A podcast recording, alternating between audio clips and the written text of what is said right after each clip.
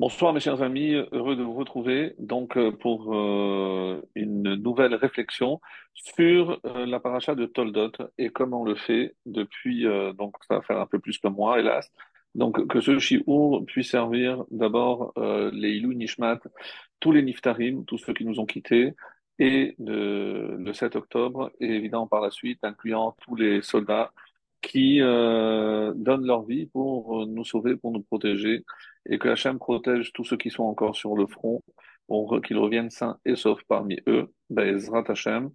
Et on a une pensée euh, très émue également pour tous ces otages. Ça va faire pratiquement, euh, pas encore, mais pratiquement deux mois.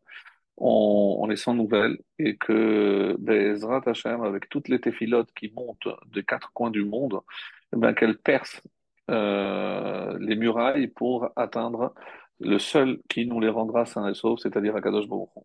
Que toutes nos prières euh, soient exaucées et que, euh, en plus des mitzvot et en plus des cours de Torah qui sont faits, pour leur retour en bonne santé, Bezrat Hashem soit entendu et que euh, ce mois qui commence, le mois de qui se lève, avec la lumière qui annonce justement la fin de l'obscurité, Bezrat Hashem, que ce mois soit aussi le symbole de leur retour sain et sauf à la lumière des entrailles de la terre où ils sont, dans l'obscurité où ils sont, au sens propre et malheureusement figuré, pour que euh, justement ils puissent sortir à la lumière de la liberté euh, et surtout retrouver leur foyer très très très vite.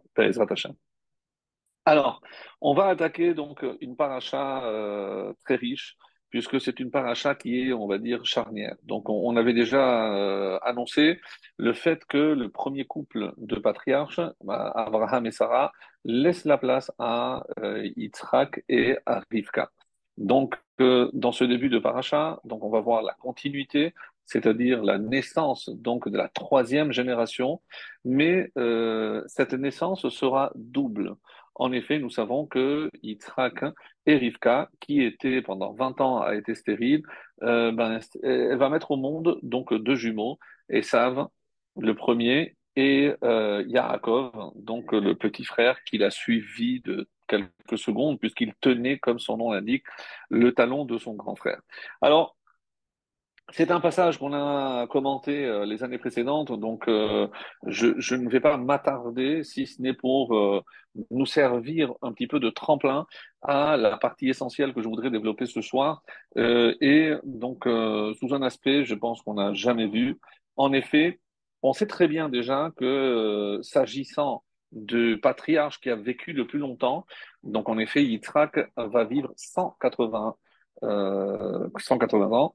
Et euh, alors que Abraham mourra à l'âge de 175, et donc on nous dit que les cinq ans lui ont été retirés pour ne pas qu'il voie son petit-fils Esav mal tourner. Donc euh, on avait souvent dit, euh, comment imaginer qu'il vaut mieux mourir que ne pas voir sa descendance mal tournée. En tout cas, on apprend de l'exemple d'Abraham que c'est un cadeau qu'Hachem lui a fait, donc de lui épargner, et c'est pour ça qu'il est mort à l'âge de 175 ans plutôt que 180, comme il aurait dû vivre. Et euh, donc cette date de la mort de Abraham va marquer aussi la séparation définitive de Yaakov et de Esav.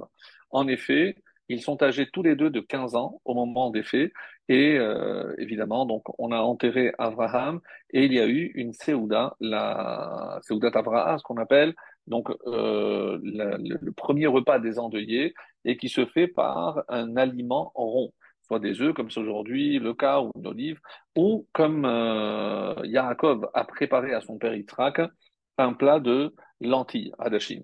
Sur ce, donc, on, se rappelle euh, ces événements, c'est Yaakov, Esav qui revient du champ, et, et euh, Rachi se fait l'écho du Midrash qui euh, nous rappelle que ce jour-là, seulement, il avait euh, fait cinq avérotes. Certains disent trois, mais le Midrash dit qu'il avait fait cinq. Entre autres, il a tué Nimrod. Et euh, un détail important, c'est comment il a réussi, alors qu'il avait déjà essayé par le passé, à 15 ans, de tuer Nimrod, un roi très puissant, et c'est Yaakov qui lui a donné la clé. Tant qu'il porte la tunique de Adam Arishon, il est intouchable. Il faudra que tu le défies à se battre avec toi sans la tunique, comme c'est rapporté en détail dans le Midrash, et c'est la raison pour laquelle euh, Esav euh, a été beaucoup plus euh, rapide que Nimrod, et c'est comme ça qu'il a réussi à le tuer. Donc, en revenant, il voit ce plat et il lui dit Hal je vais pencher, je la bouche et toi verse-moi. Et Yaakov voit ici l'occasion de euh, récupérer peut-être la Bechora parce qu'il savait que son frère n'en avait cure de cette, euh, ce, droit d'aînesse et euh, la suite on la connaît, il va vendre le droit d'aînesse et ça c'est tout le début de la paracha. Donc si on, voit la paracha, il y a trois grandes parties. Ça c'est la vente de la, du droit d'aînesse, donc à la mort d'Abraham. À la fin de la paracha, c'est le fameux épisode de la bénédiction, lorsque Yitzhak réunit, demande à son fils de lui faire euh, un plat pour qu'il puisse le bénir.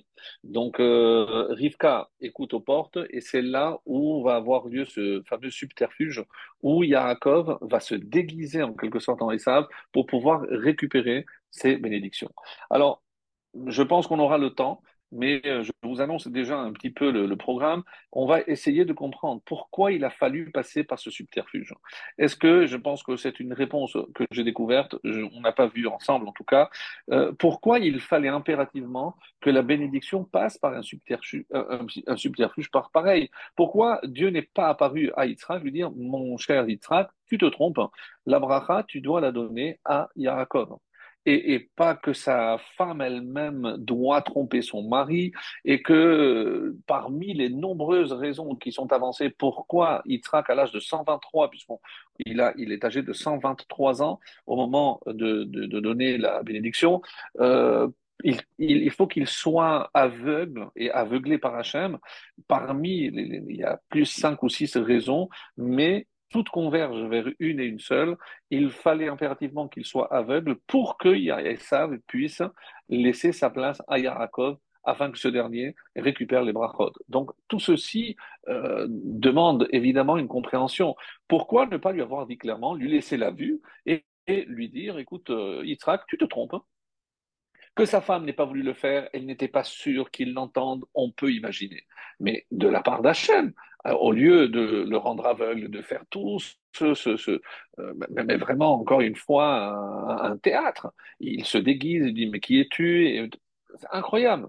Alors, dis clairement, que tu te trompes, donne la bracha à Yaakov, c'est comme ça que j'ai prévu. Point à la ligne. Non, il faut que ce soit Yaakov qui se déguise, qui prenne la place, et qui es-tu, et je sens que euh, tu parles comme euh, euh, Yaakov, mais que tu as les mains de Esav. C'est quoi tout ça? Pourquoi on a besoin de tout ça? Donc ça, c'est le début. La mort d'Abraham, vente du droit d'aînesse. La fin, c'est l'octroi des bénédictions de la part de Yitzhak. Mais au milieu, il y a 33 versets exactement. Et ces 33 versets nous parlent d'un personnage. Un personnage qu'on ne comprend pas, qu'est-ce que la Torah a besoin de lui, consacrer 33 versets, 33 psukim? Et ce n'est pas tout, parce que la paracha précédente dans Vaïra, il y avait déjà 29 euh, versets. Donc au total, 62 versets parlent de ce personnage. Si, euh, ce, que, ce que même Paro n'a pas eu le droit, il y a des parachutes entières qui n'en contiennent pas euh, tant de psukim, les dernières, euh, Nitzavim, Vayeler, Vezotabracha, alors que ce sont des, des parachutes clés, alors que c'est un personnage qui ne passera pas à l'histoire. Je parle de Avimeler, Melergera, c'est le roi des Pélishtim. Alors, qu'est-ce qui se passe pendant ces versets? Donc, il y a des disputes et tout tourne autour depuis alors, qu'est-ce que c'est que cette histoire depuis sur lesquelles, alors qu'il a décidé de partir à Nahal Gera, Yaakov, euh, euh, décide de partir, mais avant de partir, comme on va le voir dans Rashi, il va quand même prendre la précaution de déboucher les puits que son père avait creusés et que les euh, bergers ou les serviteurs de euh, avaient bouché avaient fermé Vaimaleum Afar. Ils les ont remplis de terre. Qu'est-ce que, qu'est-ce que ce détail m'apporte? Et que, qu'est-ce que ça peut bien faire? Alors, à part montrer l'égoïsme, donc ne pas qu'il y ait de l'eau, même si moi-même je suis aussi pénalisé, puisque dans des endroits où il manque d'eau, euh, le fait qu'il y ait un puits, c'est extraordinaire. Donc moi, le premier, je peux en profiter. Non, c'est pas c'est pas leur problème. Eux, ce qui les intéresse, c'est qu'ils soient bouchés. Qu'est-ce qu'ils ont à gagner en bouchant ces puits? On ne sait pas. Et puis, donc, il va les déboucher. Après, il va aller ouvrir d'autres puits. Le premier va être bouché, il va aller à deuxième, le deuxième et le troisième, jusqu'au moment où il va aller enfin à Beersheba. Et là-bas, on dit, comme ça va être le septième puits, c'est pour ça qu'on donne ce nom de Be'er Sheva. Sheva, c'est sept. Et pas comme Abraham qui avait donné Be'er Shava. Shava par rapport au serment, Shevoa. Donc, parce qu'il avait là-bas conclu une alliance avec Avimelech. Et on va voir que cette alliance va être à nouveau renouvelée par Avimelech pour, euh, on va dire, une, une, alliance impact de non-agression. Qu'est-ce que a à craindre? Il a déjà signé avec, euh, avec Abraham. Il pense que le fils d'Abraham ne va pas tenir parole. Qu'est-ce qui, qu'est-ce qui se passe par la tête? Ceci dit, on assiste donc à la fin de la paracha euh, aux bénédictions que Yitzhak va donner. Donc il y a à peu près 48 ans qui se passent, puisqu'il est âgé de 123 ans à la fin. Et de 123 ans à 180, on ne sait pas ce qui se passe avec Yitzhak. Et les parachiotes suivantes vont parler de Yaakov et de Esav. Donc le seul passage qui un peu détaillé sur ce que Yitzhak a fait, on ne parle que des puits. Mais est-ce que ce n'est pas un peu dénigrant par rapport à un personnage tellement important, tellement crucial? Parce que n'oublions pas qu'il y Yitzhak. Alors, à, titre juste de rappel, j'ai ici un fameux passage hein, qui mérite d'être rappelé puisque c'est dans Pirkei de Rabbi Eliezer, le euh, chapitre 32. Qu'est-ce qui a marqué? Donc Hachem entendra nos prières, notre plainte littéralement à la fin, à la fin de l'exil, à la fin, du, la fin des temps. Donc, Pirkei de Rabbi Eliezer, donc un texte qui a plus de 2000 ans, et on nous dit parce que on va se plaindre de ce que Ishmaël nous fera subir, Ba'aretz, ici dans notre terre, Be'acharit à la fin des temps. Et il explique qu'est-ce que c'est, euh, de quoi on parle ici. Chez Im Israël, le alors, donc, et euh, c'est pour ça que, à, partir de là, j'aimerais, euh, le passage que je voulais vous lire, donc, se trouve dans le Zohar. Alors, est-ce que je l'avais noté? C'est pas celui-là. Alors, euh, voilà. C'est dans le traité de Shabbat, page 89, folio B. La Gemara nous dit Amar Shmuel Bar Nachmani Amar Yonatan. ki ata avinu. Lorsque le texte dit ki ata avinu, car tu es notre père, qui Abraham lo Abraham ne nous a pas reconnus, ve Israël lo yakiranu. Et Israël, donc Yaakov, ne nous a pas non plus euh, euh, connus. Ata Hashem Avinu. C'est Ata, toi Hashem, tu es notre Père. Euh, Go Alenu, notre délivreur. Euh, mais Olam Shemecha, et ton nom est éternel. Léatit Lavo, voilà l'explication de la Gemara. Yomar lo Akadosh Baruch Abraham. Abraham va dire, euh, va, Hashem va dire à Abraham, tes enfants ont fauté. Je pense qu'on a déjà fait ce, texte, donc on va le voir très très vite. Donc, tes enfants ont fauté. Abraham répond alors qu'ils soient tous, effacés. Hacham ne comprend pas la réaction d'Abraham qui est le pilier du chesed. Et s'il dit s'il est chesed, il réagit comme ça. Donc, je vais demander à son fils Yaakov. Il demande à Yaakov, et il lui donne la même réponse. Hacham est un peu déçu. Il a dit finalement, chez le vieux, chez le grand-père, il n'y a pas de de sagesse, et le jeune n'a pas non plus de conseil. Donc il se tourne vers qui? Il se tourne vers Yitzhak. Yitzhak, je rappelle, c'est la Midat Agevora, Din, donc c'est pour ça qu'il est laissé en, dernier. Banecha qu'est-ce qu'il va lui répondre? Qu'est-ce que tu as dit Banecha, pourquoi c'est mes enfants, c'est pas les tiens? Au Sinaï, quand euh, ils ont dit Nasevenishma, qu'est-ce que tu as répondu Hachem? Beni Bechori, c'est mon fils, mon premier-né. Donc, il est bien clair, d'après ce que toi-même tu as dit, que Israël, c'est ton fils à toi aussi. Alors, rappelez-vous cette fameuse discussion, donc, Imata Sovel et. Donc, même s'ils ont fauté, si tu n'es pas capable de prendre, alors il fait le calcul, sur 70 ans, la moitié, donc ils dorment, etc. Donc, qu'est-ce qu'il va rester? 25, 25 années, 25 années de faute Alors, on va faire la moitié-moitié chacun. Et si tu ne veux pas prendre la moitié, moi, je prends tout. Pourquoi? Parce que moi, été prêt à mourir lors de la Hakeda.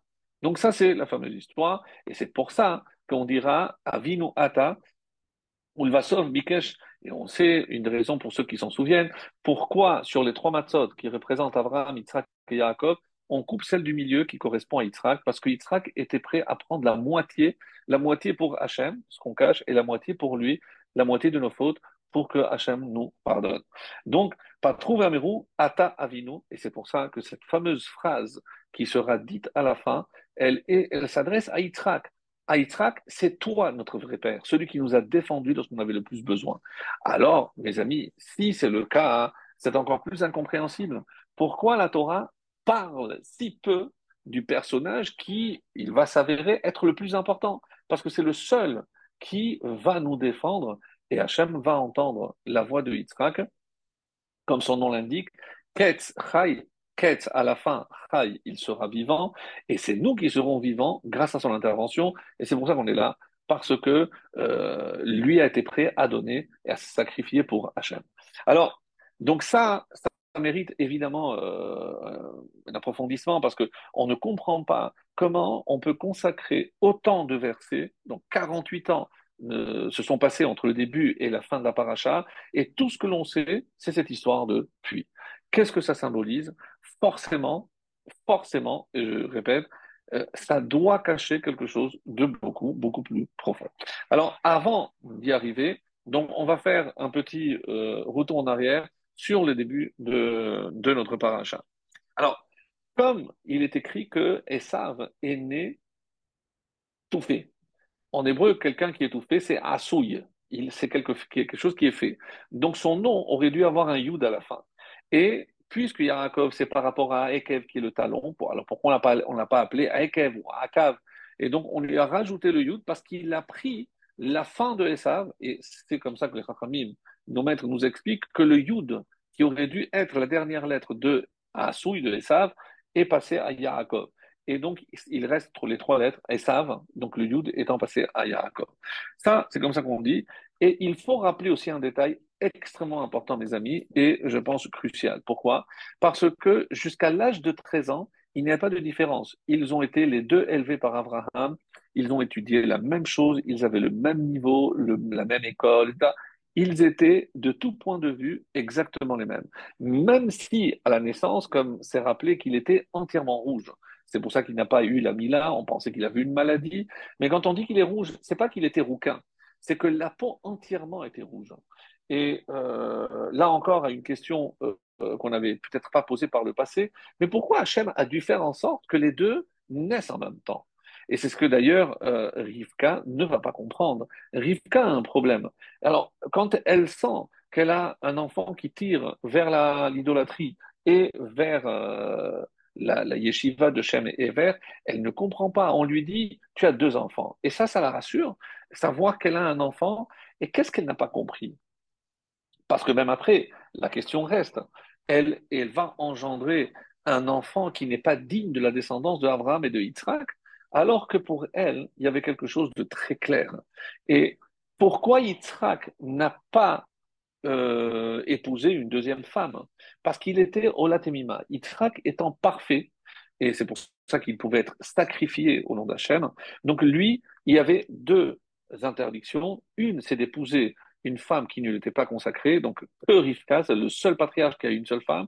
Et l'autre restriction, c'est qu'il ne pouvait pas quitter la terre d'Israël, parce qu'il était tellement kadosh qu'il ne pouvait vivre que sur la terre sainte, que sur la terre d'Israël.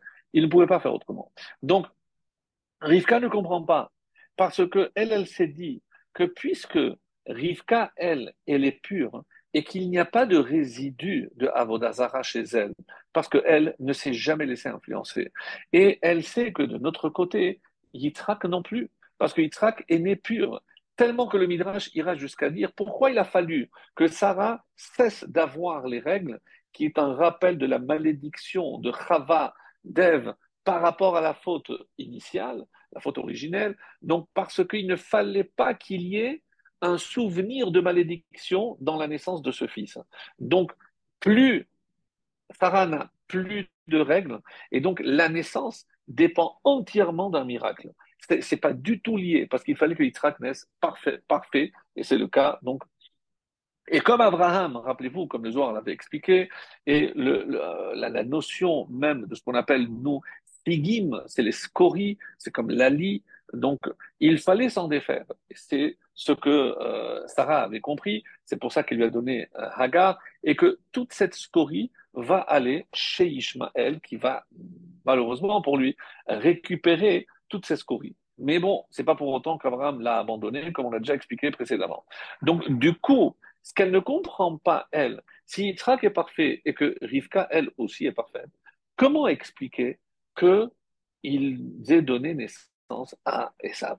Comment Esav va-t-il sortir de, euh, de deux êtres qui apparemment sont parfaits Ça, c'est la question, l'amazé anori. Pourquoi c'est moi qui l'ai enfanté?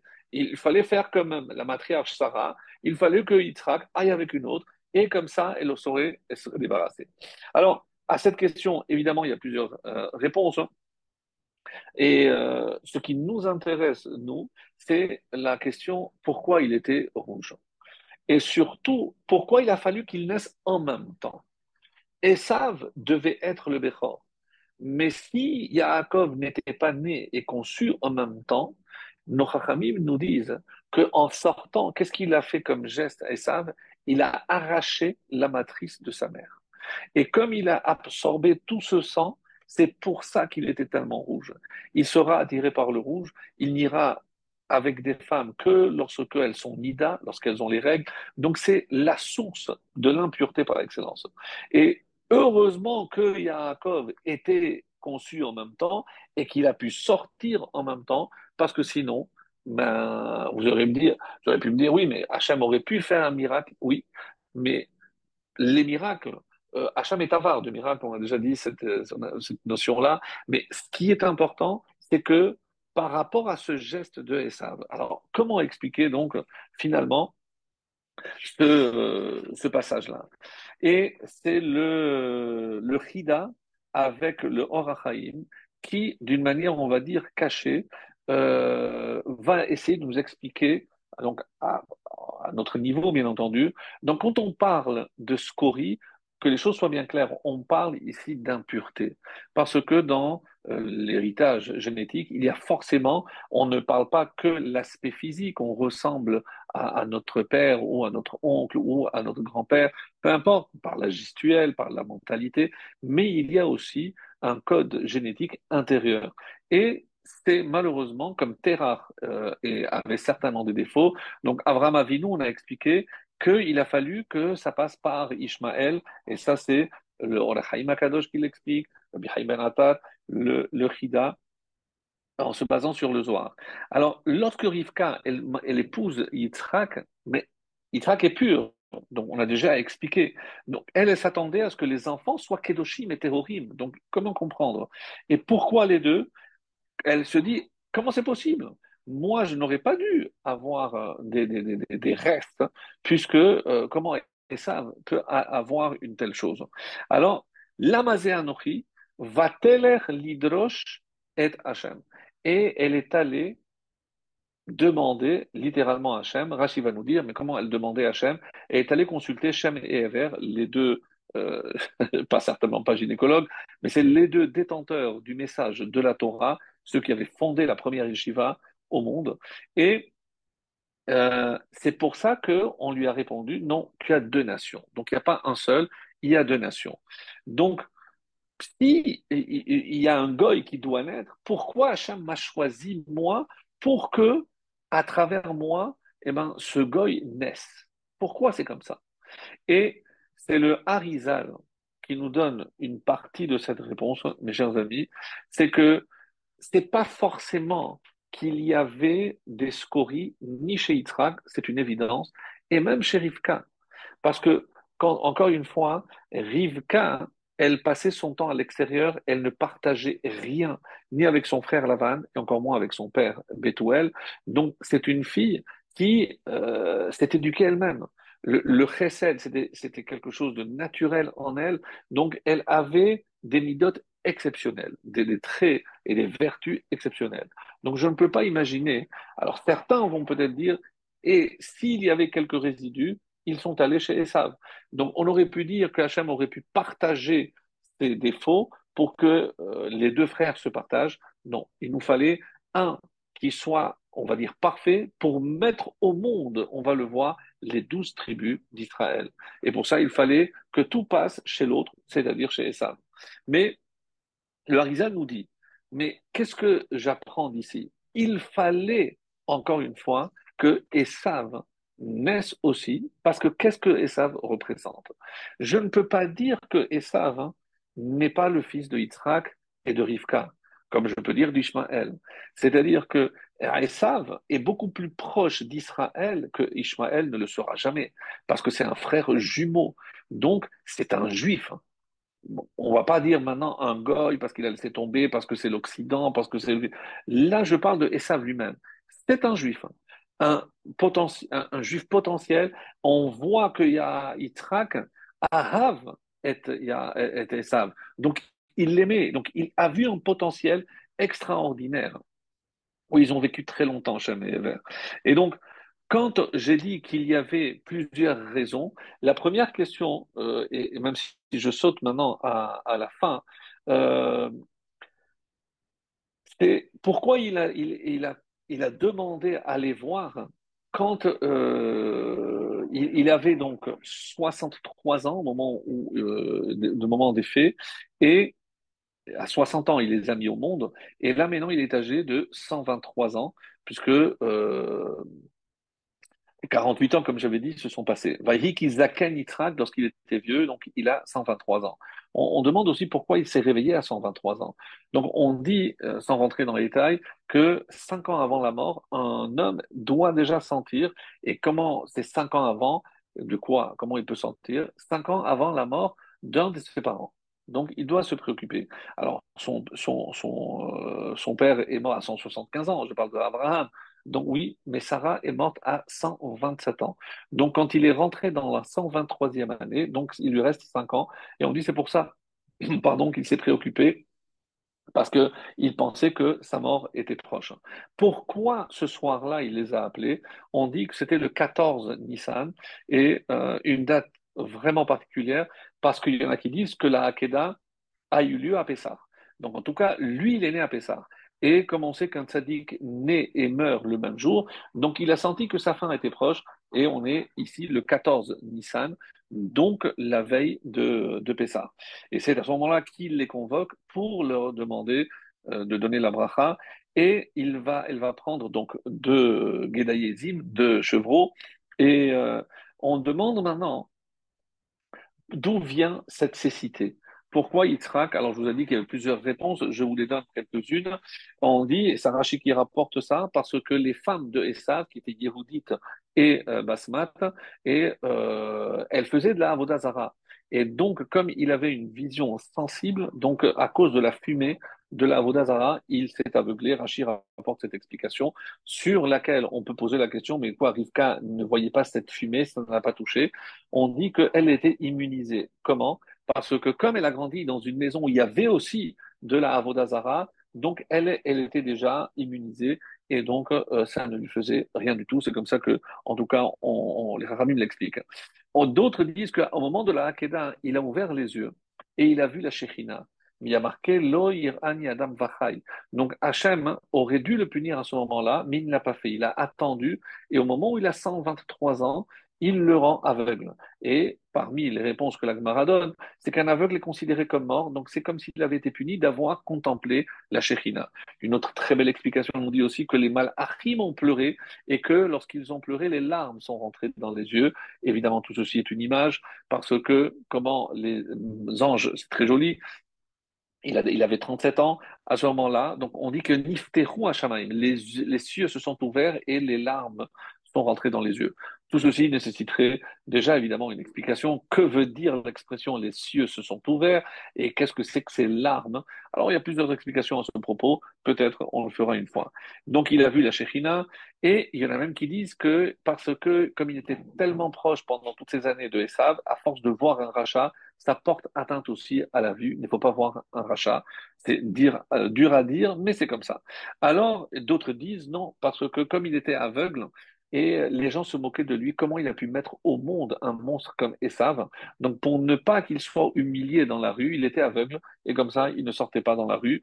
Une autre réponse, et que on dit aussi que la corruption aveugle même les sages. La corruption, parce qu'il s'est laissé entraîner par les, euh, les bonnes manières de Esav, qui lui fournissait sa nourriture, qui ne cessait de complimenter son père et de faire semblant de se renseigner Taïd, parce qu'il le chassait avec la bouche. Papa, comment on fait le maaser? Il savait que son père accordait énormément d'importance au maaser, donc il l'a pris. Qu'est-ce qu'il faisait? On dit, je ne sais pas si vous vous rappelez de ce midrash très beau, donc on dit qu'en sortant, il passait dans les yeshivas de Shemever, il, il, écoutait de quoi il parlait, il était tellement intelligent qu'il n'a pas besoin d'écouter la suite, il partait, et sur le retour, son père demandait, alors qu'est-ce que tu as appris aujourd'hui? Quel soubia tu as appris euh, et il lui racontait voilà, des discussions sur ces, sur ça. Il était capable. Alors, il était très, très fort. Il vraiment très fort. Alors, c'est un, gâchis, mais il a étudié, n'oublions pas, avec son grand-père jusqu'à l'âge de 13 ans et jusqu'à la mort, donc à l'âge de 15 ans, où il a vendu sa, sa Alors, la question que beaucoup se posent, hein, c'est de savoir si à la fin, Yitzhak savait qu'il s'agissait de Esav ou pas Ça, c'est la vraie question et, qui va évidemment euh, nous occuper ben, jusqu'à la fin des temps. Est-ce que Yitzhak savait qui était en face de lui?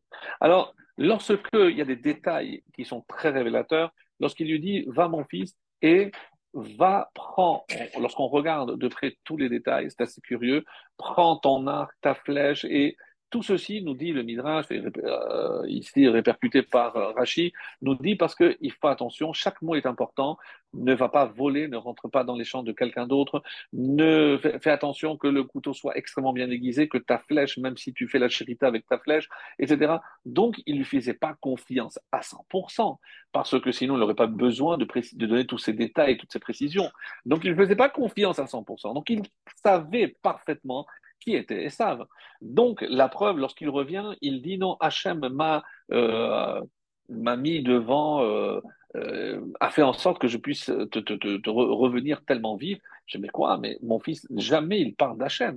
Donc, certains vont jusqu'à dire que Esav, avant de partir, a dit à son père, papa, euh, Yaakov va venir pour prendre ma place, il va faire semblant de prendre ma voix et de, mais tu l'auras parce que, donc, essaye de toucher. Donc, il avait mis en garde.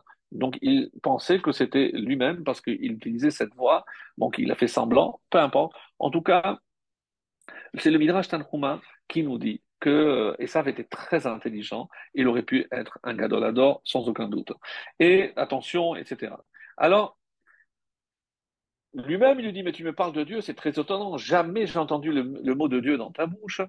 Et euh, on va voir ici, par exemple, que si Moshe, avant de tuer l'Égyptien, a vu qu'il n'avait pas de descendants, on a d'autres exemples euh, que Yaakov, lorsque, vers la fin de sa vie, il a croisé les mains parce qu'il savait quelle était la valeur de chacun. De lui, il va y avoir euh, ben Nevad, donc c'est pour ça que je le mets en deuxième. De lui, il va sortir Yahushua.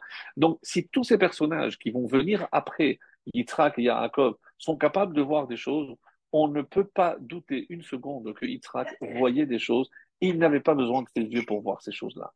Et c'est ça ce qui est grandiose. À ce propos, il y a un détail qui me revient.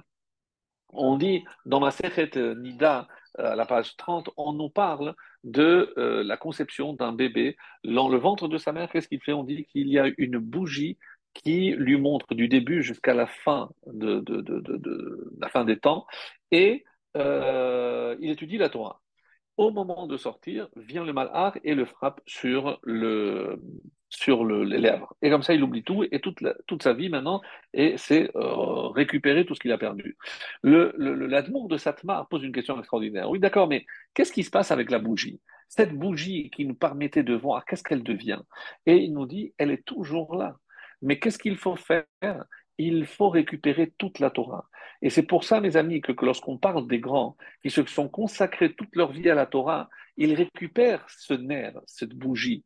Et quand ils peuvent voir certaines choses, c'est pas parce qu'ils sont prophètes, mais parce que grâce à tout ce qu'ils ont consacré à l'étude de la Torah, ils, ils ont récupéré leur statut de ce fœtus qui connaissait toute la Torah et qui, grâce à cette bougie, pouvait voir jusqu'à la fin des temps. Donc, ils voyaient tout sans aucune entrave, sans euh, brouillard. Et c'est ça, c'est ce qui est exceptionnel, c'est savoir que ceux qui ont consacré toute leur vie à la Torah, ils voient des choses que personne d'autre ne voit. Je parle des grands, Baba Saleh, le Rabbi Douavitch, etc. Donc, il est évident que c'est quelque chose, on ne parle pas de névoie, de prophétie, mais d'une vision qui est rendue possible grâce à ce nerf. Et pour voir ces choses-là, on n'a pas besoin de notre, euh, vue, de notre vue euh, normale. Donc, alors, euh, justement, alors à ce propos-là,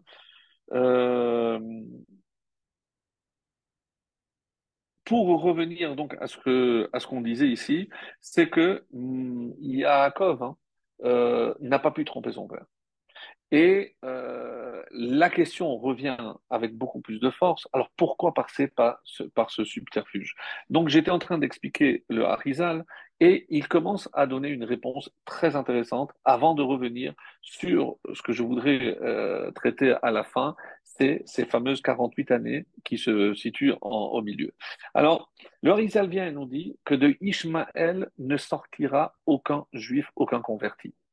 Donc de Ishmaël, alors que oui, je sais que Rashi a dit qu'il a fait Teshuvah, etc. Mais en quoi consiste la Teshuvah C'est pas euh, accepter la Torah, c'est laisser sa place à Yitzhak. La Teshuvah de Ishmaël se traduit par connaître sa place, se retirer, se mettre en retrait et laisser la place qui revient à Yitzhak. C'est ça la Teshuvah de Ishmaël. Alors, dit Engerim. Alors, d'où viennent tous les convertis? Comment on va récupérer ces âmes qui sont perdus euh, chez les nations, eh ben, c'est de Esav.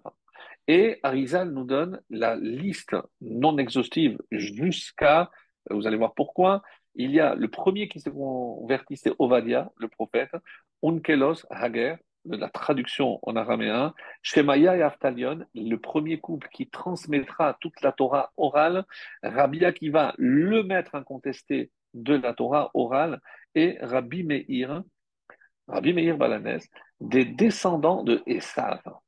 Donc, si vous vous demandez pourquoi il fallait que Esav naisse de, de Rivka, on a envie de dire à Rivka, rassure-toi, il y a dans la descendance de Esav des lumières exceptionnelles. Donc, ça, qui l'avait vu? Yitzhak, évidemment qu'il avait vu. Il avait vu que dans Esav, ce potentiel qui allait traverser les générations et qui allait donner les plus grands convertis de l'histoire. Alors, Yitzhak a vu toute la Torah Béalpé et il a dit on ne peut pas, je ne peux pas chasser. Une question qu'on peut se poser lorsqu'on voit qu'un enfant peut mal tourner, eh bien, sachez que ça n'existe pas un juif, un Yehudi chez un Lotakana. Il n'existe pas de juif qui n'est pas qui ne soit pas récupérable. Ça, c'est Yitzhak qui nous l'a enseigné, et l'exemple, comme je vais encore euh, le développer, c'est Esav. Alors, pourquoi alors il fallait bénir Esav? Alors, écoutez bien, parce que euh, quand il bénit Yitzhak, Yaakov, il pense à Esav. Il pense à un juif, à Esav, c'est-à-dire un juif de l'extérieur, un juif qui n'a pas l'apparence d'un juif, un juif qui euh, s'habille comme les autres, qui n'a pas une apparence euh, ni vestimentaire, ni euh, la conduite qu'on attend d'un juif, mais il reste juif. Et ça, c'est exceptionnel. J'ai lu récemment que dans, dans, le traité, dans la Gemara de Berachot, oui, entre autres. Dans la traité de Brachot, écoutez, parce que c'est exceptionnel, on dit sur quelle chose je dois faire une bracha. Alors, il y a plein de, détails, l'endroit où il y a eu des miracles à Israël, chez Hassan Nissim l'a voté, donc il y a de la détail. Et parmi les choses sur lesquelles je dois faire une bracha, c'est sur la pierre sur laquelle Moshe s'est assis au moment de la lutte contre Amalek. quel rapport La pierre Mais, mais c'est pas la pierre. La pierre n'a jamais fait. Il n'y a pas eu de miracle là-bas sur la pierre. Qu'est-ce qu'il a fait, Moshe, sur cette pierre? Il a prié. Et cette prière est montée. Mes amis, pourquoi il cherche à maintenant à attaquer Amalek? Qui Amalek a attaqué? Alors, d'après la version simple, ceux qui étaient Necheshalim, les plus faibles, à l'arrière, on avait parlé des femmes, des enfants, des vieillards, mais ceux qui disent qu'il n'y avait pas encore les nuées de protection. Si je dis qu'il y a les nuées de protection, alors comment il a pu atteindre ceux qui marchaient derrière? C'est ceux qui étaient à l'extérieur. Mais pourquoi on les aurait mis derrière? La tribu de Dan, c'est celle qui marchait à la fin. Donc on nous dit que justement, qui marchait derrière, qui avait été exclu de cette protection, c'est ceux qui avaient des problèmes de Emouna, ceux qui n'avaient pas encore on va dire, adhérer à 100% à la Emouna pour suivre Hachem les yeux fermés. Donc, comme la Emouna était défaillante, donc ça ne constitue pas une, ne constitue pas une protection et ils étaient à l'extérieur. Donc, c'est des juifs qu'on pourrait qualifier de non-croyants, non-pratiquants. Et qui prie pour eux Moshe Rabbeinu. Moshe Rabbeinu prie pour que Amalek soit vengé d'avoir justement d'attaquer ces juifs-là. Donc, si Moshe a fait ça, mes chers amis, donc oui, il y a un miracle. Ce miracle, c'est que on ne laisse aucun juif de côté. Peu importe leur niveau de pratique, la kippa, la couleur, pas de kippa, c'est incroyable et on apprend ça de Moshe. Et quand je vois cette pierre, je pense à la prière que Moshe a adressée pour tous les juifs je ne prie pas que pour tel, ceci ou cela. La prière s'adresse à tous les juifs. Alors, et aujourd'hui, plus que jamais, quand je prie pour tous les soldats, avec qui pas, sans qui pas, avec tzitzit, pas tzitzit, peu importe, ils sont tous dans Avodat Kodesh. C'est ce, que, ce qui importe. Donc, le Zohar nous dit que la Shechina n'a jamais quitté Yitzhak. Donc, il a vu des choses. Qu'est-ce que c'est cette prière? Et d'ailleurs, pourquoi deux corbanotes Il y en a, comme vous le savez, il y en a qui disent que euh, c'était euh, un, c'était Corban Pessah et l'autre Corban Chagiga. Et, euh, et ça vient dire ah il a usé de mirma et Rachidi Chorma il a il a fait avec sagesse. Pourquoi? Parce que il a donné à son père tiens papa ça c'est le Corban Pessah. Et donc la ficomane et après la ficomane il peut rien prendre. Donc même si maintenant Esav arrive et te donne à manger tu peux plus en prendre et donc c'est dire ah il a été plus intelligent que nous, il nous a eu. Donc ça, c'est la chorma pour montrer à quel point et euh, pourquoi la place de Rabbi Akiva est tellement importante dans ce qu'on va dire ici. Parce qu'il y a un sage dans la Gemara qui s'appelle Shimon Ha'amsuni.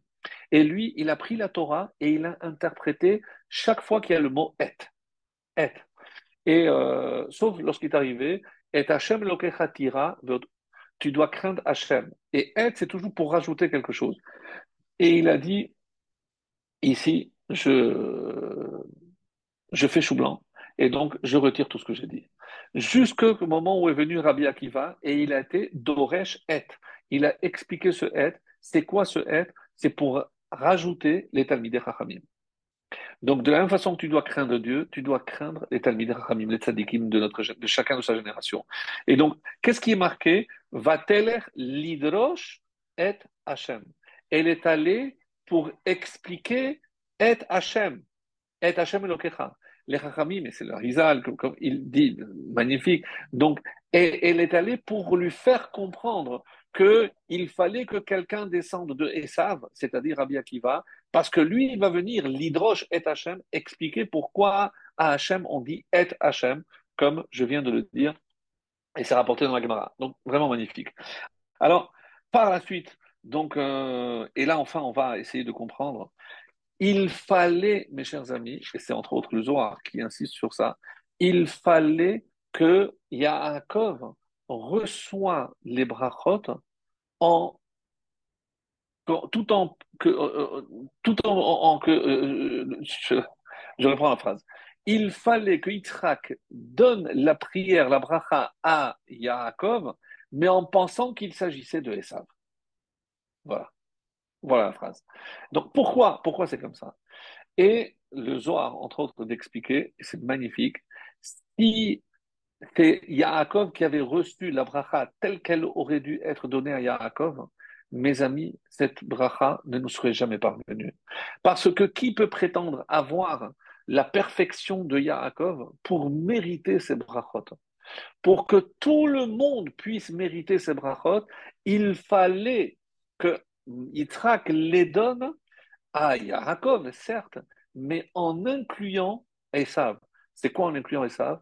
En incluant tous les juifs qui ont une apparence de Esav, qui ont un comportement comme Esav, et c'est grâce à ça que chaque juif mérite la bracha que Yitzhak a donnée à tous les descendants de Esav et Yaakov. C'est-à-dire à, tous les Yaakov qui se comportent encore comme des Esav. Et d'ailleurs, il y a un texte magnifique dans la Gemara qui dit, dans Sanhedrin 37, bah, je mais je, ça prend trop de temps, donc euh, vous pouvez aller, aller vérifier. Donc, il dit qu'il a senti l'odeur des habits. Et euh, vient l'Agmara et dit, ne dit pas Begadav et la Bogdav. Il a senti l'odeur hein, des traîtres. Quel traître? Mais de quoi on parle? Et l'Agmara nous, expliquera qu'il s'agit de deux personnages, Yossi Meshita et l'autre qui s'appelle Yakum Ish Terorot.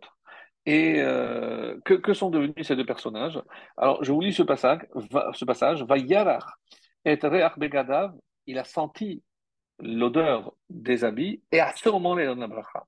Donc, encore une fois, rappelons que Yitzhak à il a vu quelque chose. Ces, juifs qui sont traîtres, qu'est-ce qu'ils ont fait? Et c'est ce que les Chachamim expliquent. Et Dreach Bogadav, donc c'est dans le chapitre 27, chez Afilou Bogdim chez Israël. Parce que même les traîtres d'Israël méritent la bracha. Grâce à quoi? Grâce au fait que, euh, euh, que c'est en pensant à Esav qu'il a donné la bracha. Bon, Midrash, et donc la suite du Midrash, on nous parle de deux personnages, Yossi Meshita et Yakum Ish Qui est Yossi Meshita? Lorsque les Yevanim ont demandé de rentrer pour prendre un objet, le premier objet que tu prendras, tu le prendras pour toi. Il est sorti avec la menorah, il a dit non, mais ça c'est pas de, ta maison, euh, ça ne rentre pas, c'est trop important pour toi. Retourne et prends quelque chose de plus petit. Alors rentre et la deuxième fois, il a dit non, il la deuxième fois il n'a pas voulu et euh, tu sais quoi, on est prêt à te donner tous les impôts qu'on va accueillir, euh, on va pouvoir ramasser, on te donnera, juste rentre une deuxième fois il a dit, j'ai énervé mon créateur une fois, je ne le ferai pas deux. Et on dit qu'ils l'ont étendu et qu'ils ont commencé à le scier. Ils ont commencé à le scier. Et ils se plaignaient. Et sur quoi ils se plaignaient? Malheur à moi qui ai énervé mon créateur même une fois. C'est-à-dire, à malgré tout ce qu'il a fait, il était prêt à reconnaître qu'il avait énervé son créateur. Et on dit qu'il a eu le Gan Eden, comme c'est marqué par la suite. Alors, ils lui disent, mais quoi, Ménora, elle c'est trop cher pour toi, etc. Et qui est euh, le deuxième Donc, c'est euh, Yakum. On dit que euh, ça aussi, c'était le neveu de Yossi ben Yoezer Ishteleda, qui est cité souvent dans les Pirkei Avot, qui était le nasi du Sanhedrin, le prince du Sanhedrin. Et comme il s'était assimilé puisqu'on disait hellénisé à l'époque. Il avait un beau cheval, c'était un Shabbat, et on allait égorger, on allait condamner, puisqu'il faisait partie des, dix, martyrs. Et donc, il, dit à son oncle, regarde la différence entre mon cheval et le tien. Regarde, toi, le tien t'amène à la mort, moi, c'est la grandeur. Il lui a dit, et c'est là le, fameux dialogue qu'il y a eu, il lui a dit, mais imagine, si toi, c'est ta récompense alors que toi, tu énerves Dieu, imagine la récompense de ceux qui suivent Dieu. Il a dit quoi? Mais il y a quelqu'un qui a suivi Dieu plus que toi? Il a dit justement, imagine la récompense que moi je vais avoir et imagine la punition de ceux qui ne l'écoutent pas. Alors, et etc. À un moment donné, il a dit, si c'est comme ça, alors moi aussi. Qu'est-ce qu'il a fait? On dit qu'il s'est donné la mort quatre, les Arba Mitot Beddin, parce que il s'est rendu compte qu'il avait énervé son créateur. Et euh, à un moment donné, avant de mourir, euh, Yossi Ben Yoézer a eu une vision, il a vu son neveu monter euh, vers le ciel. Il a dit, il y en a qui sont connus et qui peuvent acquérir le monde futur en une heure. Donc, qu'est-ce que ça prouve? Il était complètement hellénisé, on aurait dit complètement assimilé. Mais il y a un moment où cette lumière se fait dans l'âme et il peut aller et accéder au monde futur. Il peut, ce qu'on appelle, faire teshuva. Mais d'où ça vient? Donc, encore une fois, c'est grâce à la bracha que Yaakov, déguisé en Esav, a reçu de Yitzhak. Parce que cela inclut, comme on l'a dit, on l'a dit, même tous les traîtres. Mais de quoi on parle de traîtres? C'est tous ceux qui ont abandonné la Torah, tous ceux qui ont laissé de côté les croyances, notre tradition, nos mitzvot, l'importance de la Torah, l'importance. Et, malgré tout, eux aussi ont droit à la bracha de Yitzhak grâce au fait que Yaakov s'est déguisé pour pouvoir permettre à tous les Juifs à venir. Et c'est ça Bogdav. Donc, quand il a senti qu'il y avait des Juifs qui allaient trahir, mais grâce à cette bracha, il pourrait revenir, c'est là, à ce moment-là, où Yitzhak, n'a pas hésité, il a donné cette bracha. Donc, ça, mes amis, c'était quelque chose d'exceptionnel. Pour moi, c'était euh, très, très important. Et comprendre que euh, que représente le, juif et ça d'une manière générale, parce qu'on parle ici d'un juif, donc on ne parle pas maintenant de l'Occident ou du christianisme. Donc le juif Esav, c'est qui? C'est celui qui pense au gain dans l'immédiat. Donc celui qui, veut profiter de ce monde au maximum, mais avec une jouissance immédiate. Et c'est ça l'erreur de Esav. Il s'est laissé malheureusement entraîné par ce monde. Yaakov, lui, Yosef, il est Ishtam. C'est lui qui véritablement, par son comportement, il peut améliorer le monde. Les Esav ne peuvent pas améliorer le monde parce qu'ils pensent qu'à leur intérêt. Mais le Yaakov, c'est celui qui voit l'intérêt du monde. Parce que quand ils étudient, quand ils font des mitzvot, c'est pas d'une manière égoïste. Et c'est ça, malheureusement, qui manque, puisque nous sommes au début de, du mois de Kislev, c'est comment imaginer que les, Grecs ont réussi à rentrer pour souiller le Beth Alors qu'il y avait la Avoda, il y avait le culte qui avait lieu. Oui, mais on a perdu l'essentiel. L'essentiel, c'était quoi? C'était pas l'acte, c'était la kavana. On, on, ne faisait plus les choses telles qu'elles devaient être faites. Et c'est tout aussi grave que ne pas les faire, parce que quelque part, elles étaient vides de sens.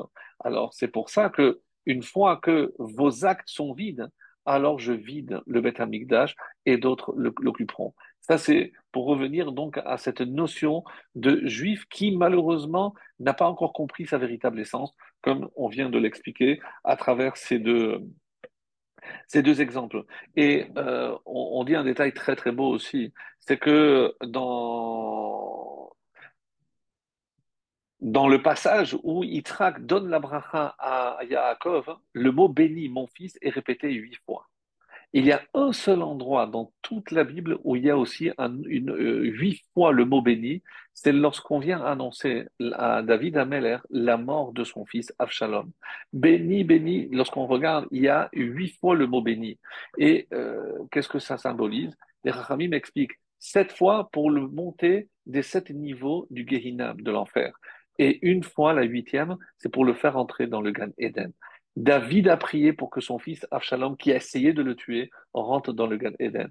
Donc imaginez que Yitzhak, donc en donnant la bracha, a dit huit fois béni. Ça veut dire que tous les juifs sont inclus, mes chers amis, dans cette bénédiction. Et que tous les juifs, grâce à cette bracha, peuvent rentrer dans le monde futur. Exceptionnel. Et on passe à la deuxième partie, le milieu de la paracha, alors euh, qui nous occupera, euh, je pense encore au moins un petit quart d'heure pour conclure euh, l'étude de, ce soir. Alors, je remets dans le contexte, donc on, ne sait pas grand-chose de Yitzhak, on va parler et reparler en long et en large de ces puits. comment imaginer que toute la vie finalement de, qu'on connaît des soit résumée à la bracha qu'il va donner à son fils Yaakov, et là encore, on a un peu mieux expliqué, ce qui nous permet de comprendre un peu mieux les choses, mais euh, c'est 48 ans qui sont concentrés en 33 euh, versets et surtout à travers un, personnage euh, très très dérangeant parce que euh, Avimelech, on ne sait pas sur quel plan il, se situe. Alors, comment commence, euh, si on regarde le, texte, euh, Vaïtrak, ça c'est le début. Donc, quand est-ce qu'on commence à parler euh, c'est le chapitre 26. Vaïra Ba'aret, donc il y a eu une grande famine, et euh, où euh, parlait encore de la famine de l'époque d'Abraham, et Vaïelech Yitzhak el Avimelech, Melech Pelishtim. Parce qu'il a voulu d'abord aller en Égypte, Dieu lui a dit non, tu ne peux pas sortir en Égypte. Donc il est allé vers ce qu'on appelle la terre des Philistins, et ces Philistins euh, qui euh, n'ont pas cessé de nous enquiquiner, comme on va voir avec Shimshon, Shimshon qui a eu affaire aussi au Pelishtim, et ça se situe exactement à l'endroit euh, où, euh, comme on le voit à Asa, c'est mentionné dans la, Torah. Donc il va, Meler Gerara, c'est le roi des Pelishtim. Et Vayela el Arachem, Altered Mitzrayim. Attention, tu t'arrêtes là, tu continues pas, tu ne vas pas en Égypte et tu peux rester ici. Alors reste dans cette terre, je te bénirai, etc., etc. Très bien. Tout se passe pour le mieux. Après, Vayesh Bira, donc il, se, il restera là. On dit qu'il est resté, d'après le Midrash, trois mois. Et euh, les gens qui ont vu cette femme ont demandé, mais qui est-elle? Euh, Ils lui ont dit, euh, il, a répondu, c'est ma sœur. Très étonnant parce qu'il connaissait, il avait déjà eu, il il a eu des enfants. Oui, mais il pouvait dire que ça c'est d'une autre femme, que ça c'est sa sœur et que ses enfants sont d'une autre femme. Bon, on, on pourrait y croire. Et par la suite, qu'est-ce qui s'est passé? Lorsqu'il est resté depuis de longs jours,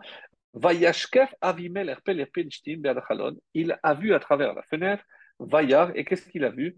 Il se divertissait, il s'amusait avec Rivka. Et que quand on regarde euh, Vayashkef qu'est-ce que dit Rashi? Ra'ahu Meshamesh, il a vu qu'il cohabitait avec elle. Il avait une union intime. Donc, euh, beaucoup de questions. On est en temps de famine, on n'a pas le droit. Euh, en pleine journée, à côté d'une fenêtre, il a pu être vu. Donc, tout ce passage est extrêmement obscur, contrairement à tout ce qu'on a l'impression. Et après cela, Avimelech l'appelle, il lui a dit, mais tu m'as menti, c'est ta femme, pourquoi tu m'as dit que tu, es ta sœur? Euh, J'aurais pu euh, faire quelque chose de très grave. Bon, euh, qu'on appelle, comme on dit chez nous, très très mytho. Alors, Avimelech a dit, personne ne touche ni cet homme, ni cette femme, sinon il mourra. Et il a semé et il a eu ce qu'il a semé au centuple, multiplié par cent. Pourquoi il n'a pas semé avant? Parce que s'il avait eu la bracha, les gens auraient compris que cette femme qui était avec lui était sa femme.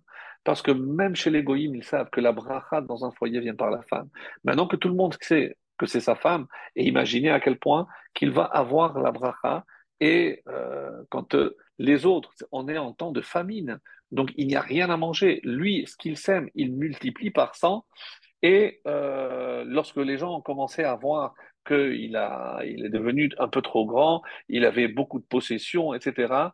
Bo pelishtim. La motivation des pelishtim, c'était la jalousie.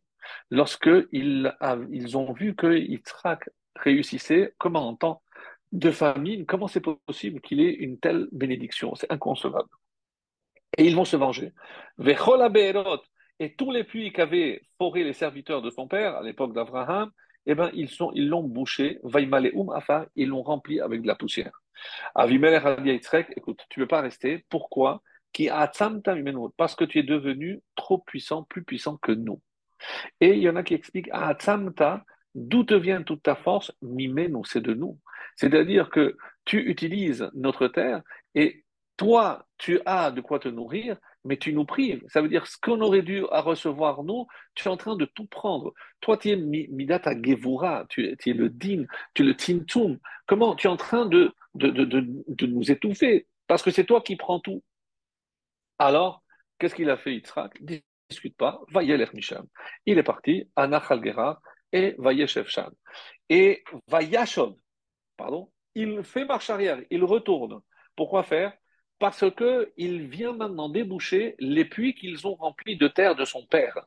Et comme dit ici Rashi, les puits qu'ils avaient creusés à l'époque d'Abraham, son père, et que les Philistins avaient bouchés, avant qu'Yitzhak ne voyage, il, est retourné et les a à nouveau creusés. Pourquoi c'est tellement important? On ne sait pas. Et il est revenu après, et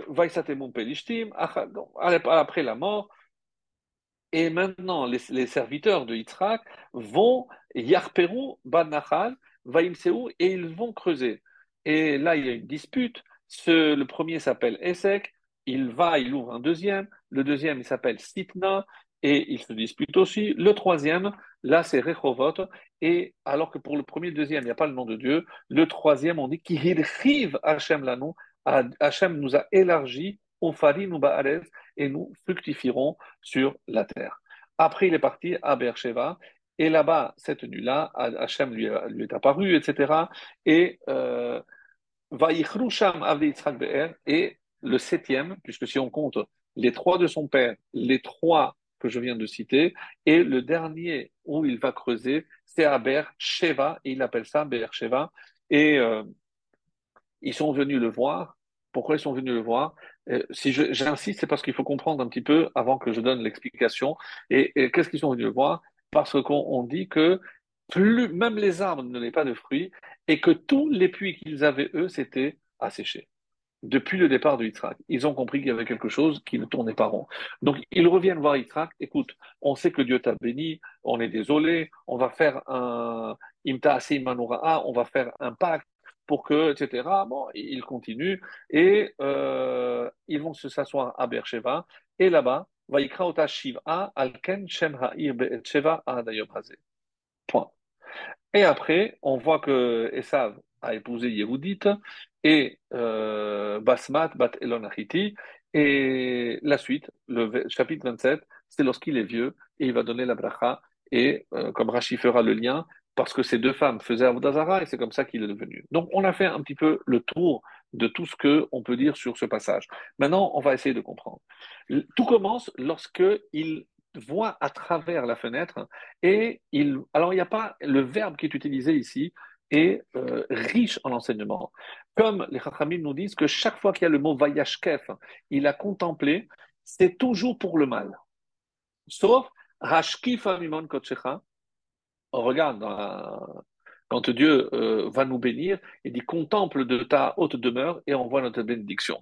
Mais sinon, Vayashkef, c'est avant le déluge, etc. Donc chaque fois, et ici, c'est Avimelech qui regarde, mais les rats pour le mal. Mais quel mal il y a ici? Euh, Il a vu ce qui se passait, mais quel est le mal? Comment interpréter ici le mal? Donc, à part dans la paracha de Kitavo, où il est marqué la Kifa, toujours c'est pour le mal. Et donc, ici, euh, parmi les explications, c'est euh, le Rabbeinu Lupian qui a écrit un livre magnifique, un commentaire sur la Torah qui s'appelle Lev Eliyahu. Et euh, on dit que le, Rav Lapian étudiait avec Eliyahu Hanavi. Donc, c'est comme ça qu'il y avait des rumeurs. Et quand on lui a demandé de raconter une histoire sur le gars de Vidna, il a dit, il étudiait, il étudiait, il étudiait, il allait se dormir, il étudiait, étudiait. Ça, c'est une longue histoire. Une petite, il étudiait. Bon, pour nous dire que le Gaon, c'était quelque chose d'exceptionnel.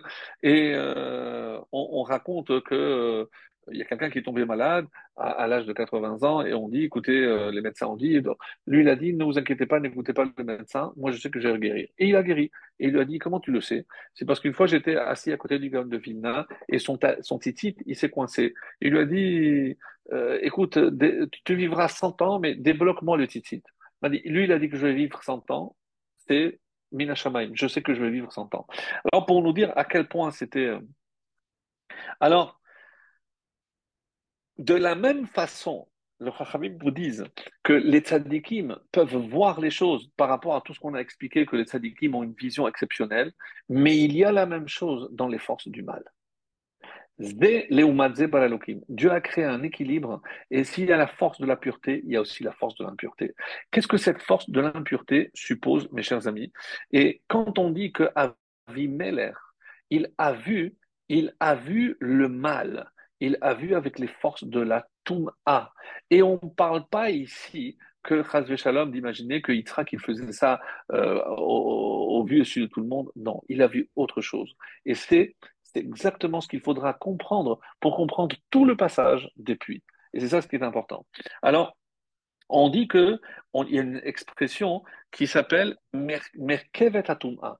C'est le char de la Tum'a. Donc, de la même façon qu'il y a un transport, il y a la Kedusha dans le monde, et il y a aussi la Tum'a, l'impureté. Et Avimelech, il était, et il y a une autre, une autre personne sur laquelle les Rachamim nous disent, c'est la mère de Sisera. Elle a dit, elle a vu, elle attendait par la fenêtre. Elle a vu si quelqu'un allait faire du mal à son fils, Sisera, qui ne reviendra pas, comme vous le savez, parce qu'il va mourir. Et à la fin, euh, dans les malédictions, de, il, est question de Avak va faire. Donc, une expression qui revient souvent dans, la Torah, et euh, il y aura de la poussière et de, euh, de la terre. Les Chachamim nous disent, c'est quoi la poussière? Avak, c'est la valeur numérique 103. Et c'est exactement la même valeur numérique que Avimeler. Avimeler, c'est la poussière de ce monde. La poussière, donc ici, c'est lié à quelque chose d'impur. Et Afar, la, la, terre, c'est la même valeur numérique, Afar 355, que Paro. C'est la même lettre, donc c'est la même valeur numérique. Donc ici, on a deux personnages, et comparé, pourquoi on parle Parce que Avimeler ou Paro, c'est les deux entités qui représentent le mal et la vision du mal dans le monde. Et on va essayer de comprendre un peu plus. Qu'est-ce que, euh, quand on dit qu'ils euh, ils ont rempli de terre, on comprend ici qu'il s'agit de, euh, de, de, de, de, notions extrêmement spirituelles. On ne parle pas de puits normaux, on ne parle certainement pas de la, la terre ou de la poussière. Lorsqu'il a vu euh, Yitzhak avec sa femme, était évident qu'il ne s'agit pas de la cohabitation telle que nous on l'entend, et il y a un autre endroit où on parle de Avak. Quand on dit que va être avec Imo, la lutte entre euh, Yaakov avec l'ange de Esav, on dit qu'ils se sont euh, disputés et que la poussière Avak, elle montait jusque le 30 céleste. Donc, encore une fois, cette notion de Avak. Donc, là, elle est montée. Donc, retenez ce, euh, détail. Et quand on dit qu'il ils étaient jaloux, Vaikaneubo à Pelishtim. Euh, pourquoi? Parce que eux n'avaient pas d'eau. On est dans un endroit où l'eau symbolise évidemment la, vie, puisque il est connu que dans la terre d'Israël, il n'y a pas de l'eau à volonté. Donc, lorsque euh, Abraham puisait des puits, c'était pour quoi faire?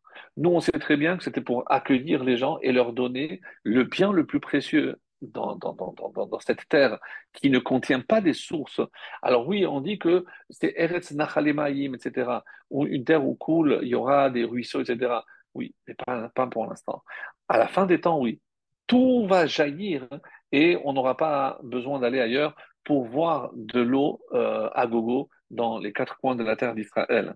Donc, euh, ici, qu'est-ce qu'il faisait Abraham? Écoutez, parce que c'est très important pourquoi il cherchait l'eau pour donner aux passants. Mais qu'est-ce qu'il transmettait? C'était évidemment la émouna. Donc on voit que le puits est assimilé à la émouna. Donc l'eau, c'est pas par hasard qu'évidemment elle va être comparée à la Torah, parce que c'est à travers la Torah qu'on peut accéder à la émouna, et la émouna, c'est l'attachement à Kadosh Baruch Donc quand je dis que je bouche ces puits, qu'est-ce que je suis en train de faire? Je ne veux pas que se révèle la, la, dévécoute avec Hachem, que je ne veux pas que se révèle, comme Paro, on a déjà expliqué plusieurs fois, donc je ne veux pas que se révèle la lumière divine pour empêcher, donc remplir. Et comment ils vont mettre? Eh bien, on va les envoyer là où il y a l'idolâtrie, chez Paro. Donc, Um Afar. Donc, Abraham a compris qu'il y avait quelque chose ici. Il traque, il fallait qu'il débouche ça. Parce que sinon, ben, ses descendants n'auraient pas accès à la divinité. Alors, le Targum Yonatan nous dit que euh, depuis que euh, est parti, il n'y avait plus de fruits, comme on l'a dit, il n'y a plus d'eau. Et donc, qu'est-ce que représente, et c'est euh, une explication de Ramban magnifique qui explique qu'est-ce que c'est Aesek, Stitna et Rehovot, on nous dit que c'est, ça représente les trois temples. Parce que quand est-ce que la divinité, la, la, la se dévoile? Dans les temples. Donc, le premier temple, à Essek, tout le monde se dispute. avec les et ça c'est le premier temple qui va être détruit. Sitna, le deuxième, Satan, c'est la Sina, c'est entre nous, et c'est pour ça qu'on l'a perdu. Rehovot, c'est le troisième temple. Abraham, Yitzhak et Yaakov. Donc, là maintenant, on comprend que s'il y a eu au final sept puits, comme je viens de le dire, les trois d'Abraham, les trois que je viens de citer, mais il y a aussi un septième qui est Aber Sheva. Donc, qu'est-ce que c'est que cette histoire de, puits? Et c'est Rabbi Nathan et Peshut, dans un livre qui s'appelle Tiferet et Nathan, dit pourquoi tous les pères ont dû creuser un puits? Qui sont ceux qui ont creusé des puits dans la terre d'Israël? Euh, on, explique dans Babakama euh, Noun, là-bas on dit qu'il n'y avait pas d'eau. Et Nechounia a, euh, il a creusé, il a foré des, puits, donc en fait, des, et il remplissait d'eau. Et euh, c'est connu, donc c'est pour nous dire, j'ai préparé, mais je vois que le, temps avance, donc ceux qui veulent voir, euh, c'est Babakama Nun A, et euh, c'est à peu près la fin de la page. On, a l'histoire de Nochunia, donc il il a, sa fille est tombée et ils sont allés voir, euh, ils sont allés consulter Rabbi Hina Ben Dossa. Il leur a dit ne vous inquiétez pas, si il a fait pour Hachem, tout aussi pour vous montrer qu'il y avait des problèmes d'eau. Il y a toujours eu des problèmes d'eau en Israël. Alors, Ramban, déjà sur l'Echlecha, il nous a donné un principe. Maase avot siman Tout ce que nos pères, nos patriarches vont endurer, c'est ce que les enfants vont connaître aussi. Et donc, c'est pour ça que dans la Torah, on nous parle des, des, comment tous les massaot, tous les voyages, tous les déplacements, les, les chafirot, les borot. Pourquoi, pourquoi? Qu'est-ce que ça nous apporte? Parce que tout est important. Ramban sur la paracha de Toldot nous dit il y a forcément, donc sur notre paracha, quelque chose d'extrêmement profond et caché. Parce qu'il dit que qu'est-ce que c'est que ces puits? C'est une allusion au premier temple, au deuxième temple et au troisième temple. Rabbeinu Bachaye nous dit que vous avez remarqué que dans les deux premiers temples, il n'y a pas le nom de Dieu, parce qu'ils vont disparaître. Le troisième qui a le nom de Dieu, Hithrid, comme je l'ai lu, c'est celui qui va, rester. Alors, curieusement, on voit qu'Abraham a creusé un puits, Yitzhak a creusé un puits, Yaakov, il a enlevé la pierre, et Moshe aussi, il est lié au puits, puisque c'est autour d'un puits qu'il va connaître, et lui il ne creuse pas, mais il va aussi s'asseoir et attendre.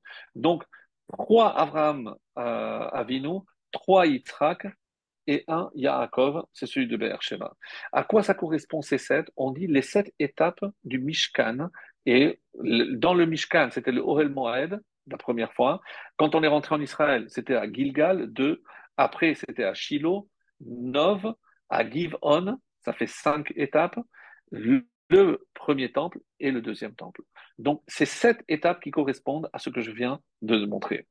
Et le Admour de Belz, euh, là, euh, c'est vrai que c'est la fin, mais c'est vraiment la cerise. Je vous demande d'être attentif. Donc, on dit que Moshe, il a en quelque sorte, euh, lui aussi, puisqu'il il est question, donc Moshe représente le troisième temple en quelque sorte. Abraham a appelé le montagne Har, le, temple. Yitzhak, Stade. Yaakov, Baït. Et le Zohar nous dit que on va hériter combien de monde Shai Olamot, c'est-à-dire 310. 310, Shai, c'est Yesh c'est Yamin et Semol. Bon, je ne rentre pas dans les détails, pas parce qu'il est parce qu'on ne connaît pas, mais ce qui nous importe. Donc, et la, la, la, la nous dit, le, le Zohar, pardon, nous dit, comme ça, c'est l'Admour de Besse qui explique, donc, il y a 310. Comment je répartis ça?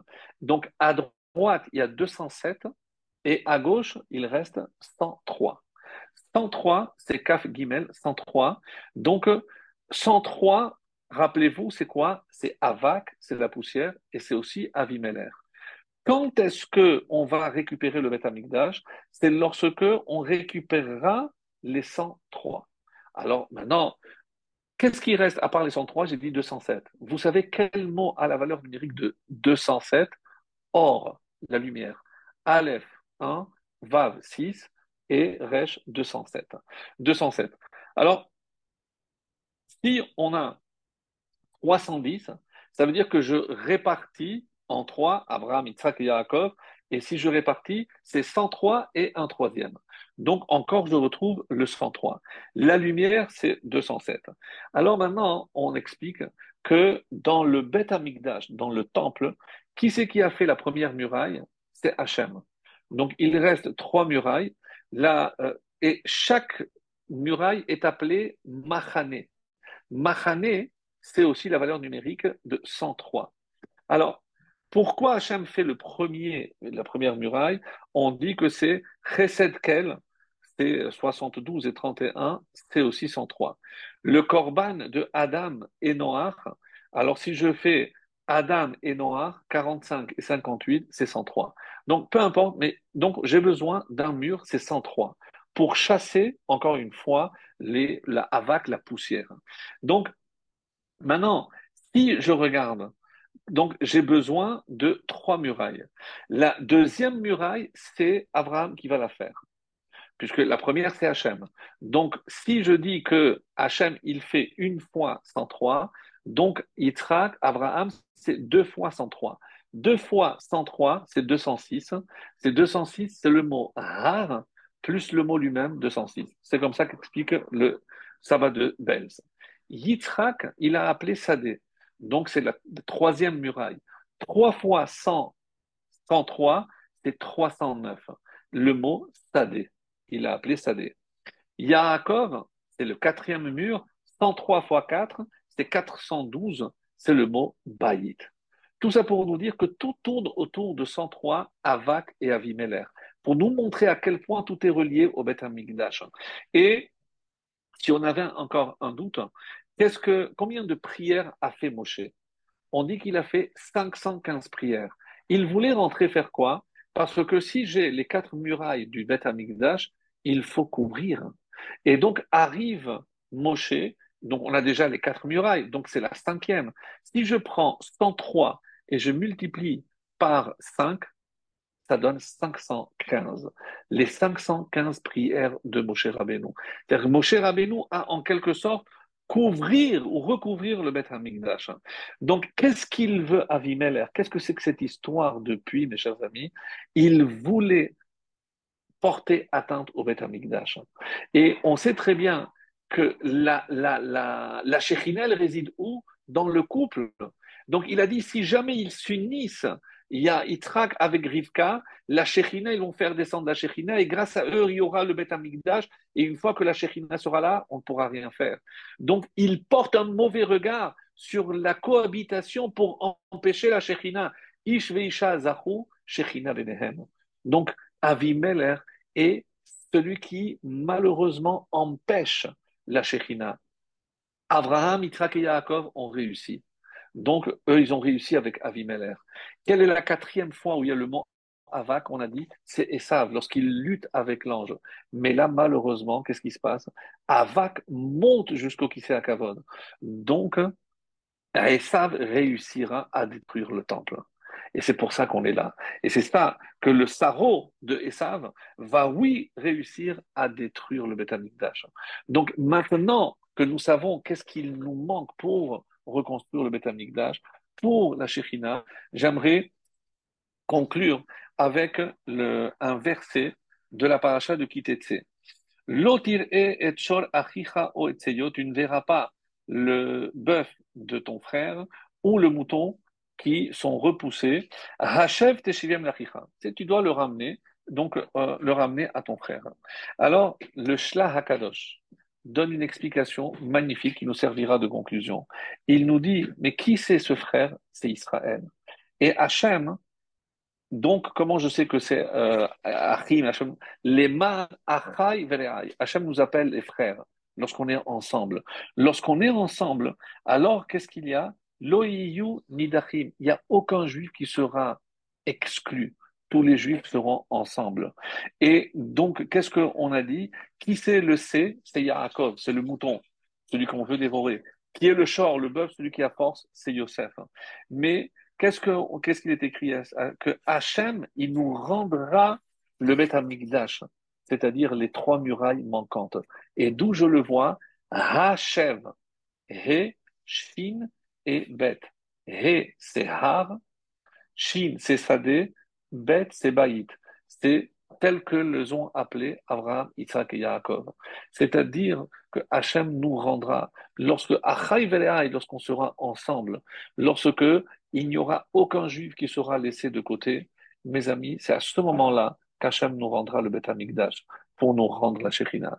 Que ce début du mois de Kislev, avec la lumière hors de 107, eh ben, on puisse acquérir les 103 qui nous restent et récupérer le Bet Amikdash Bimhera Biyamenu pour chasser définitivement l'obscurité de notre monde.